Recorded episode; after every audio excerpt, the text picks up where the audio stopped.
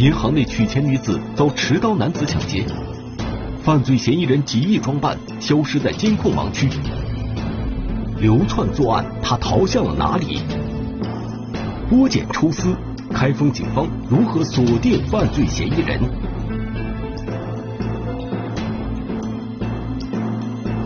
追踪五十四小时，天网栏目即将播出。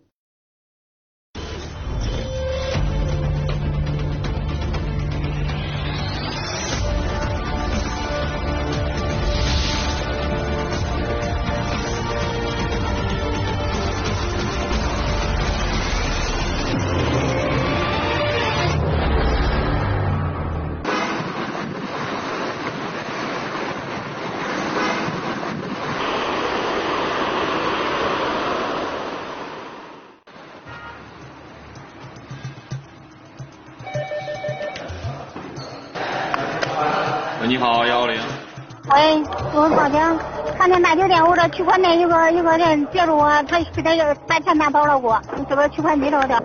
取多少钱呢？呃，取了四千块钱，就给他取款去了，就给他取着了，他拿个刀对着我，不叫我弄那，直接把钱给我取走了。拿着刀？啊，就给他取款去了。二零二零年五月二十日十四时左右，河南省开封市公安局幺幺零指挥中心接到一个报警电话。一名女子在开封闹市区某银行自助取款机取款时，遭到一名陌生男子持刀抢劫。接到报警后，指挥中心第一时间将警情通报给正在路面巡逻的民警。巡逻的民警迅速赶到了现场。因为这名被害人受到了过度的惊吓，他只能告诉民警说，这名嫌疑人出银行之后是向静安路方向逃跑，提供不了更多的线索。近五年、近十年，甚至于就没有发生过这一种在光天化日之下啊，这么一个人口繁茂的地区，这些大街的主干道这样发生这么一起恶性的、尾随性的抢劫案件。警方立即调取了相关监控视频，沿着犯罪嫌疑人的逃跑方向展开调查。从银行的监控中，民警看到，二零二零年五月二十号十三时五十八分左右，受害人在四号自助取款机取钱时，一名男子在隔壁的自助取款机似乎也在取钱。这名男子看了下四周无人，于是逼近取款女子。他左手搂住受害人的脖子，右手似乎从衣兜里掏出了什么东西。从另一个角度的监控视频来看。民警判断应该是凶器。这种抢劫犯罪是犯罪嫌疑人和受害人直接接触，一旦受害人有有反抗，就会对受害人造成更严重的伤害，甚至生命危险。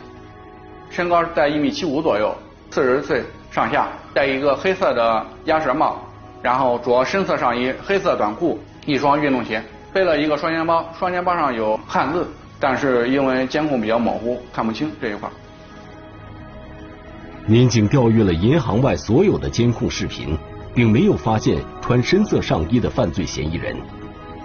经过反复查看，一个穿白色短袖上衣的男子引起了民警的注意。此人一边走一边往包里塞东西，招手打车，但出租车没停。民警将这段视频定格并放大，反复查看。因为嫌疑人的上衣虽然换了，但是他的帽子和短裤以及鞋子、背包没有更换，我们能够确定这个人就是我们所要找的嫌疑人。再加上这个时间点是极其吻合的。在下一个监控中，民警看到犯罪嫌疑人在路边拦了一辆蓝色的出租车，乘车向西驶去。从监控中，警方掌握了出租车的车牌信息。因为这个路口距离还是比较短的，能看到这个出租车的行驶轨迹。民警顺着出租车的行驶轨迹一路追踪，发现犯罪嫌疑人在开封市的开元广场外下了车。嫌疑人在下车之后是沿着开元广场西侧的人行通道进入了开元广场内，向北进行逃窜。在走到开元广场的西北角人行步梯的时候，通过步梯进入了开元广场的主体楼内。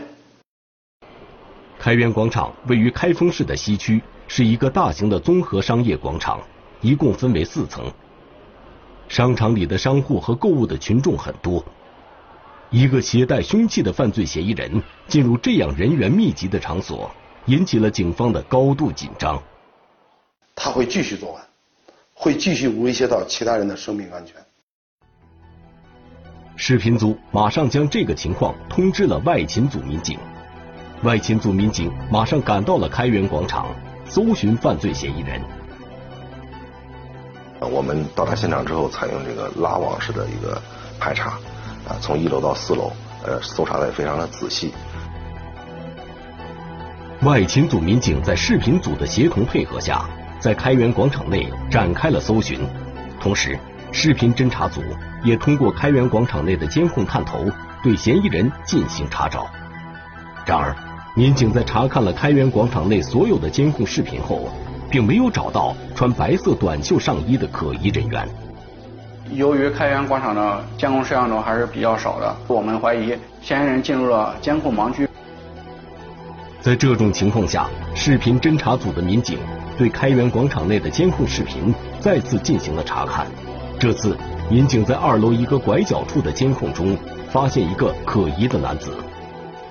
这个男子身着一件长袖衬衣，下身穿了。一条黑色长裤，他所背的背包是和我们所要寻找的男性作案嫌疑人的背包是一致的。可是，在另一处监控中，该男子的背包已经不见了。嫌疑人再次出现的时候，我们发现嫌疑人的鞋子和我们中心线上嫌疑人所穿的鞋子是一样的。然后，通过嫌疑人走路的步伐、形态以及身高，我们能够再次的肯定，这个人就是我们所要找的犯罪嫌疑人。显然，狡猾的嫌疑人在商场内进行了第二次换装，这让警方倍感意外。随即，外勤组民警再次接到指令，要求他们在搜寻犯罪嫌疑人的同时，设法寻找犯罪嫌疑人遗弃的背包。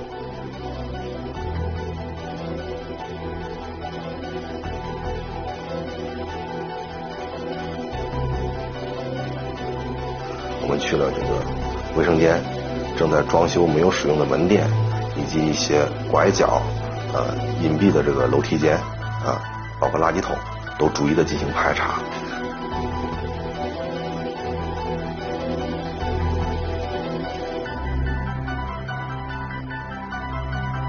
那么最后我们在二楼的一个走廊的盛放厨房垃圾的垃圾桶内，找到了咱犯罪嫌疑人遗弃在该处的黑色双肩包。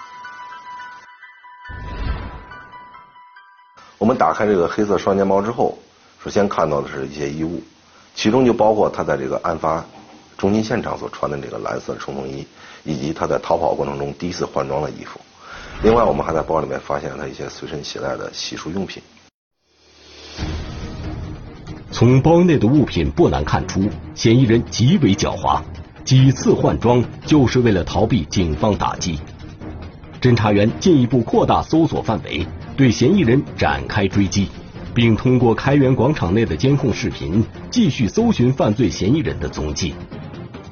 但是由于开元广场的地形比较复杂，监控摄像头比较少，出入口又比较多，我们查阅了所有的出入口监控及开元广场内部监控，并没有发现嫌疑人再次出现。弟兄们都很着急，因为现在我们虽然掌握了一些东西呢，但是嫌疑人的具体身份就根本没出来。啊，我们不知道他是谁。这附近见过没有见过这个人？嗯，没有见，没有见过。啊，从一楼到四楼，呃，搜查的也非常的仔细，期间也询问了这个一些商铺的工作人员以及购物的群众，但是就是他们反映没有见到相疑似的人员，所以说我们没有什么太好的进展。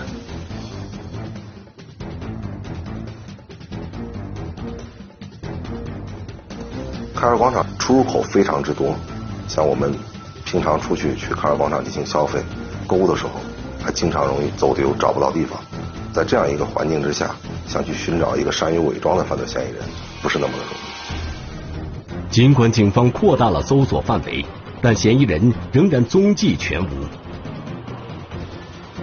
我们当时分析，嫌疑人已经离开了开元广场，就开始调取开元广场以外的监控摄像头。在开元广场北侧的一个摄像头下。我们发现了嫌疑人是由西向东穿越了金明大道，向东进行了逃窜。在开封市金明东街与盛祥路的交叉口的位置，我们再次发现了犯罪嫌疑人的踪影。这时，犯罪嫌疑人手中提着一个白色塑料袋。我们视频追击一直追击到开封市金明广场的东北角，在这里，嫌疑人进入了监控盲区。视频侦查组的民警将这个情况通知了外勤组，在得到视频侦查组反馈的信息后，外勤组侦查员不得不撤离开元广场。证明这个人有很强的这种反侦查意识，就是说在作案之前，包括逃跑，啊，都有有很充分的准备。嫌疑人已经离开了开元广场，那么这个时间点与嫌疑人进入开元广场的时间非常的接近，他应该在之前有一个预先的踩点，这也就导致我们到达开元广场的时候，其实嫌疑人已经离开了。很快。警方就找到了嫌疑人逃跑过程中乘坐的出租车，仔细询问司机，证明乘车人的体貌特征等相关信息。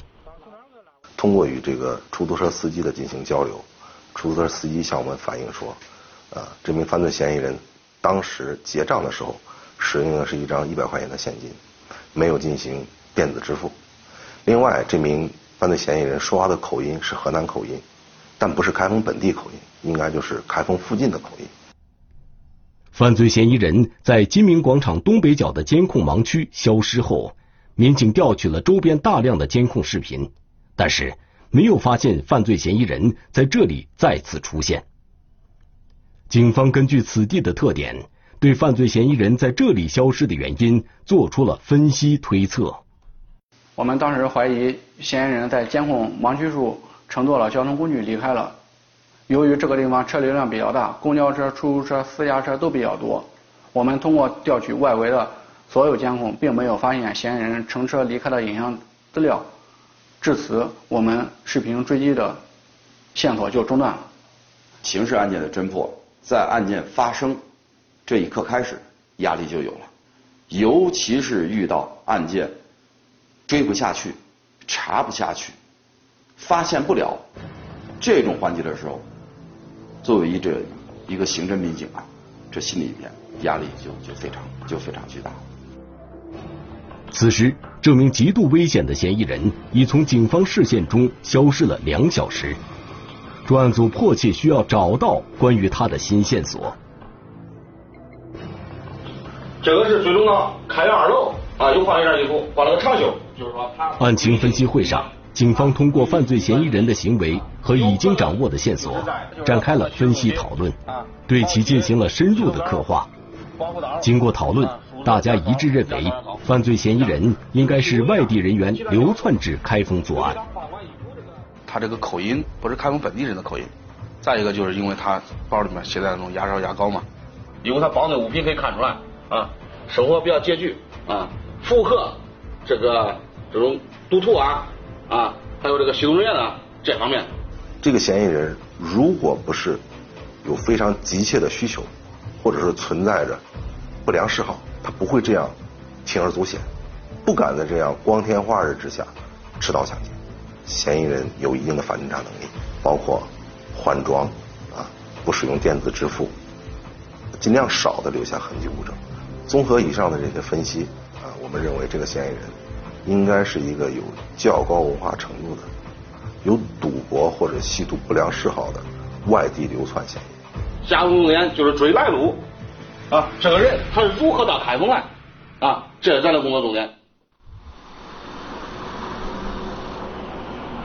根据案情分析会的讨论结果，警方调取了案发前两天现场周边所有的监控视频，寻找犯罪嫌疑人在作案前的踪迹，但是。由于部分监控视频清晰度较差，所以警方的侦查工作遇到了不小的困难。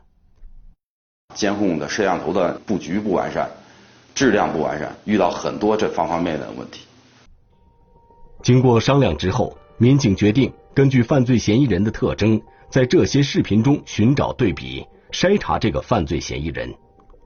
嫌疑人作案时戴了一个棒球帽，蓝色的防晒服，还有背了一个黑色的双肩包。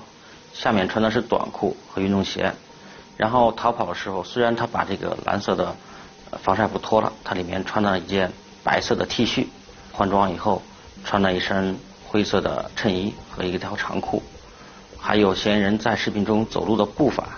我们在这些视频中慢慢的寻找对比，来筛查这个嫌疑人目标是否符合嫌疑人的特征。民警调阅了大量的监控视频，经过反复查看和仔细的对比甄别，终于找到了犯罪嫌疑人的身影，并发现该男子在案发前两天曾多次出现在案发现场周边。嫌疑人十九号到现场西边的财政局和政协都出现过他的身影。十八号呢，在开封大梁路，包括马市街也看到了嫌疑人的身影，而且不是说只出现一次。当时的，就是着装就是符合当时他作案时候的衣着，包括形态，还有步态，他应该是来踩点。我们在这个监控里发现他出现的地点和他逃跑时的地点几乎是重合的，证明他这个作案之前已经选择好他逃跑路线。通过视频侦查。警方没有发现犯罪嫌疑人在五月十八日之前出现在案发现场附近的踪迹，因为警方推测犯罪嫌疑人应该是在五月十八日来到的开封。那他来到开封后这几天住在哪里？如果排查酒店旅馆，是否能有所发现？经过进一步的视频排查，民警发现犯罪嫌疑人在案发当天上午。出现在案发现场对面的一个公寓，看到了一个男子，身高还有背了一个包，跟犯罪嫌疑人比较吻合。我们在看案件分析会时，就是分析犯罪嫌疑人应该是流窜作案。他又出现在公园附近，他有没有可能晚上是在公园留宿的？公园附近已经没有监控了，然后公园里面也没有监控，啊，我们就安排万勤组的民警到公园进行实地的走访调查。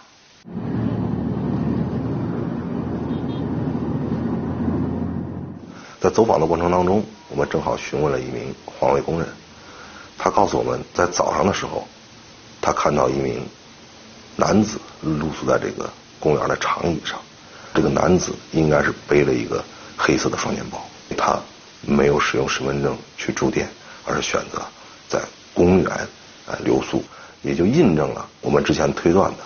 嫌疑人可能是外地流窜作案，他还非常的狡猾。就在外勤组和视频组对案件进行侦查的时候，相关部门的物证检验也有了结果。犯罪嫌疑人应该是郑州的阳性男子。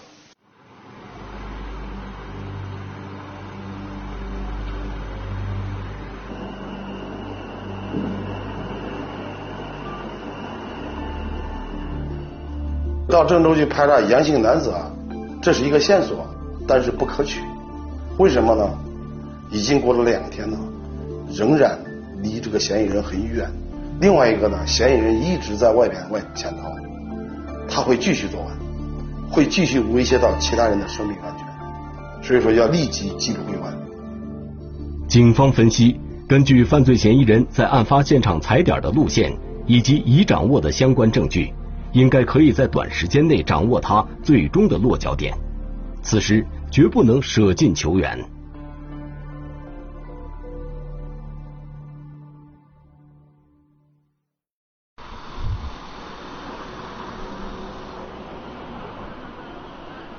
犯罪嫌疑人是从外地流窜到开封作案，那他到案发现场很可能会乘坐交通工具。如果能发现他是如何来到开封。又是如何到达作案现场的？就可能为案件打开一个突破口。犯罪嫌疑人在来开封的时候，他势必不会遮掩的那么完善，因为什么？他没做案件，他和正常人一样，这时候只是在预谋案件，肯定不会对自己的这些行为防范的十分隐蔽，他肯定要有蛛丝马迹的东西要露出来。民警反复查看五月十八日和五月十九日的监控视频，在这些视频里。民警寻找独自从出租车或公交车上下来的犯罪嫌疑人，终于在五月十八日的一段监控视频中，民警有了重大发现。虽然这段监控视频是晚上的，清晰度很差，但是细心的民警还是发现了犯罪嫌疑人。十九点四十分左右，我们看到嫌疑人，嗯，从一辆公交车上下来，然后呢，横穿马路。当时呢，他戴了一个黑色的棒球帽，穿的呢就是作案时穿的衣服，背了一个黑色双肩包。发现犯罪嫌疑人从公交车上下来后，民警马上对他乘坐的这辆公交车进行了研判。发现呢，他是从一辆三十七路公交车上下来的，而这辆三十七路公交车是从开封东郊开往西郊的。民警顺着这辆三十七路公交车的行驶路线，一站一站往前调取监控视频，寻找他上车的地点。终于，我们看到嫌疑人呢是在开封东郊新曹路与劳动路交叉口的一个公交站牌，在那里等待这个三十七路公交车。通过这个监控视频，民警分析认为，犯罪嫌疑人在上三十七路公交车之前。应该是在开封东郊附近活动。民警排查了开封东郊的监控视频，再一次发现了犯罪嫌疑人的踪迹。当天下午，嫌疑人一直在东郊活动，然后呢进出了很多门店。犯罪嫌疑人五月十八日下午出现在开封东郊，那他是如何来到东郊的呢？民警分析认为，他应该还是乘坐出租车或公交车到达这里。民警在视频里。继续寻找独自从出租车或公交车上下来的犯罪嫌疑人。当民警查看到一辆停靠在公交站的公交车时，又有了一个新的发现。十八日下午五点多，从这辆公交车上先下来两个人，之后又下来一个男子。这个独自下来的男子引起了警方的注意。穿了一件白色的 T 恤，横穿马路，黑色双肩包，包括短裤和鞋子跟作案时一模一样。当时就认出来这个人就是嫌疑人。监控视频显示，犯罪嫌疑人所乘坐的这辆公交车是 K 幺零幺路。根据我们掌握的嫌疑人连续两次乘坐交通工具的情况，我们通知外勤组民警到开封市公交公司进行调查和摸排。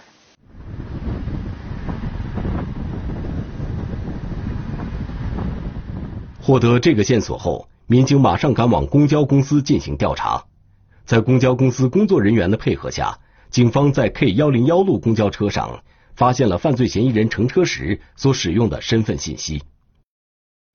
我们确定，案件的嫌疑人就是四十一岁的郑州籍男子杨某全，他是郑州市一家医院的工作人员。民警调取了公交车上的监控视频。发现犯罪嫌疑人乘车时穿着的白色短袖上衣，与作案后逃跑时的衣着特点完全一致。经过与这个案发中心现场的监控视频进行比对，那么这名乘坐公交车的男子就是本起案件中实施抢劫的嫌疑人。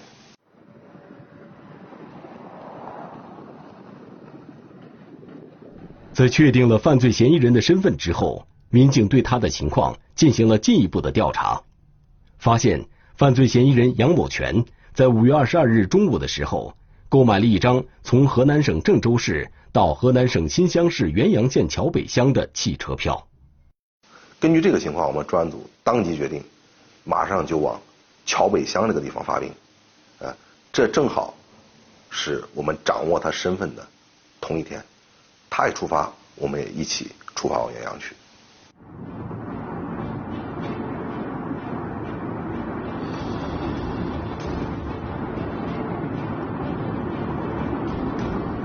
晚上八点多钟，在郑州至原阳的高速公路上，发现了一个和车辆逆行的人影。因为我们对犯罪嫌疑人的体貌特征已经熟记于心，我们就立即停车将他抓获。当场在他身上搜出了两封遗书。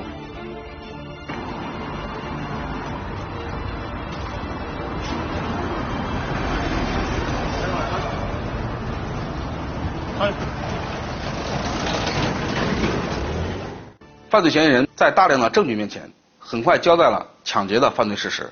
他是因为多年前染上了赌博恶习，把一份不错的工作也丢了，妻子也和他离了婚，还欠了几十万的外债，这才铤而走险去抢劫。经过审讯，犯罪嫌疑人杨某全对自己的犯罪事实供认不讳，并交代了在案发后逃跑的全部经过。犯罪嫌疑人也供述了逃离开封的情况。